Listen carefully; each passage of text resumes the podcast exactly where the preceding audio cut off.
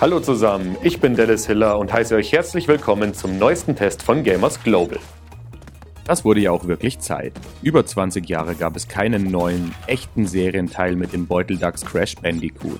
Entwickler Toys for Bob hat sich nun der ehemaligen Naughty Dog-Reihe angenommen und erinnert mit It's About Time an frühere Tage, verzichtet aber nicht auf Innovationen.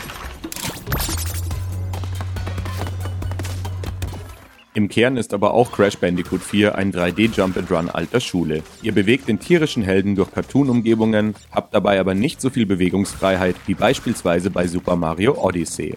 Vielmehr lauft ihr auf festen Bahnen, teils wechselt die Kameraperspektive auch in die Seitenansicht. Aber nur weil ihr etwas eingeschränkt seid, heißt das nicht, dass die Levels nicht vor Details und versteckten Elementen strotzen. Überall gibt es versteckte Kisten, verborgene Edelsteine und kleine Easter Eggs, die entdeckt werden wollen.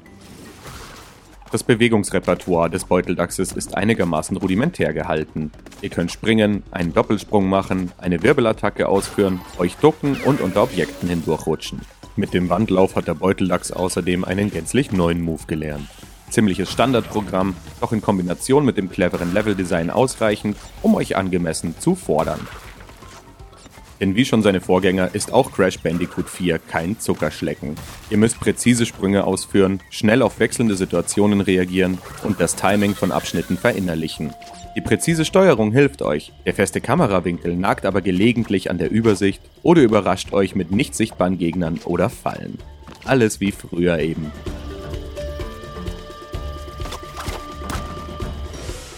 Frischen Wind bringen die Quantum-Masken ins Spiel. Von diesen gibt es insgesamt vier, die ihr im Verlauf eurer Reise sammelt und die euch mit Spezialkräften versorgen. So lässt euch Lani Loli Plattformen und andere Levelobjekte aktivieren und deaktivieren. Mit Arcano habt ihr eine verstärkte Wirbelattacke, die euch extra weit springen lässt. Kupunava verlangsamt kurzzeitig alle Levelelemente und Ika Ika stellt die Schwerkraft auf den Kopf. Verfügbar sind die Kräfte der Masken nur in vorgesehenen Abschnitten der Levels. So wisst ihr also theoretisch immer, was zu tun ist. Besonders gegen Ende des achtstündigen Abenteuers ist die Lösung für eine Situation aber nicht immer ganz ersichtlich. Denn hier wechselt ihr schnell zwischen den Masken, was viel Trial and Error mit sich bringt und mich teilweise an den Rand der Verzweiflung brachte, bei Erfolg aber umso belohnender war. Doch bei all der Schwierigkeit hat die neue Bandicoot Riser auch ein paar Erleichterungen für frustanfällige Spieler im Beutel. So gibt es einen modernen und einen Retro-Modus. In letzterem habt ihr nur eine bestimmte Anzahl an Leben. Sind sie aufgebraucht, müsst ihr einen Level komplett von vorne starten. Die moderne Spielweise setzt euch hingegen immer wieder zum letzten Checkpoint zurück. Leben habt ihr unbegrenzt. Die Speicherpunkte sind größtenteils sehr fair. Und wenn ihr an einer Stelle mehrmals ins Gras beißt, dann erscheint sogar ein zusätzlicher Checkpoint. Außerdem müsst ihr euch nicht mehr auf den Schatten unter euch verlassen, um eure Sprünge abzupassen. Ihr könnt wahlweise auch einen gelben Kreis aktivieren, der präzise Hüpfer deutlich erleichtert. Übrigens sind die erwähnten 8 Stunden lediglich nötig, um den Hauptpfad des Spiels abzuschließen. Ihr könnt außerdem jeden Level im invertierten Modus angehen, also verkehrt herum und in neuer Optik, beispielsweise mit Negativeffekt oder in Schwarz-Weiß, das ihr einfärbt. Die Rückblenden-Tapes sind besonders schwere Herausforderungen und müssen erst in den Abschnitten gefunden werden. Und natürlich sind auch die Zeitherausforderungen wieder mit an Bord.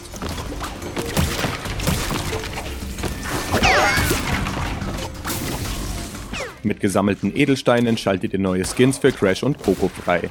Die begehrten Kristalle verdient ihr durch gesammelte Wumperäpfel, indem ihr alle Kisten zerstört oder nur dreimal sterbt. Außerdem gibt es neben den zwei Bandicoots noch drei weitere spielbare Charaktere. Torner, Dingo und Cortex.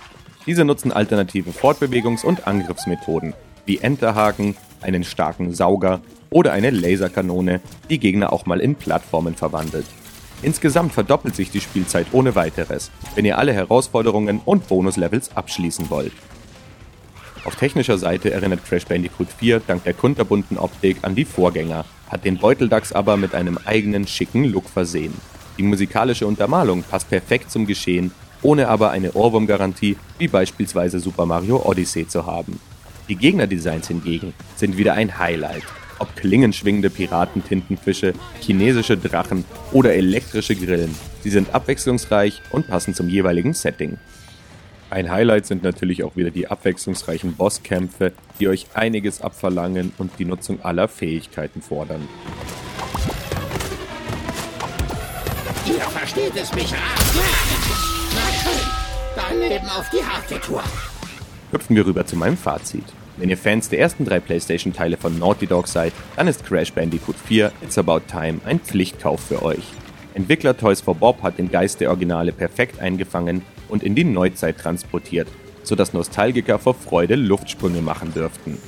Doch auch als Freunde gut gemachter 3D-Jump-and-Runs ist die Zeitreise eine Überlegung wert.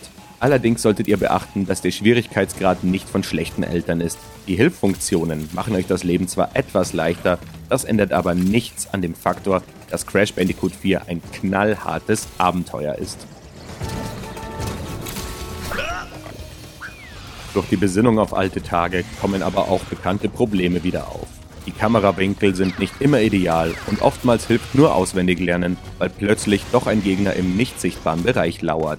Und besonders gegen Ende des Abenteuers kam es mir oft so vor, als wäre es ein Glücksspiel, im richtigen Moment die Fähigkeiten der Quantummasken auszulösen, was natürlich nicht so ist. Nichtsdestotrotz ist Crash Bandicoot 4 einer der besten 3D-Hüpftitel der letzten Jahre, trotz des Frustpotenzials. Meine Note lautet 8.5 von 10. Diesen Test gibt es als Audio, Video und Text. Weitere Infos auf gamersglobal.de. Wenn ihr auf YouTube zuseht, wirbelt doch ein Like und ein Abo rüber.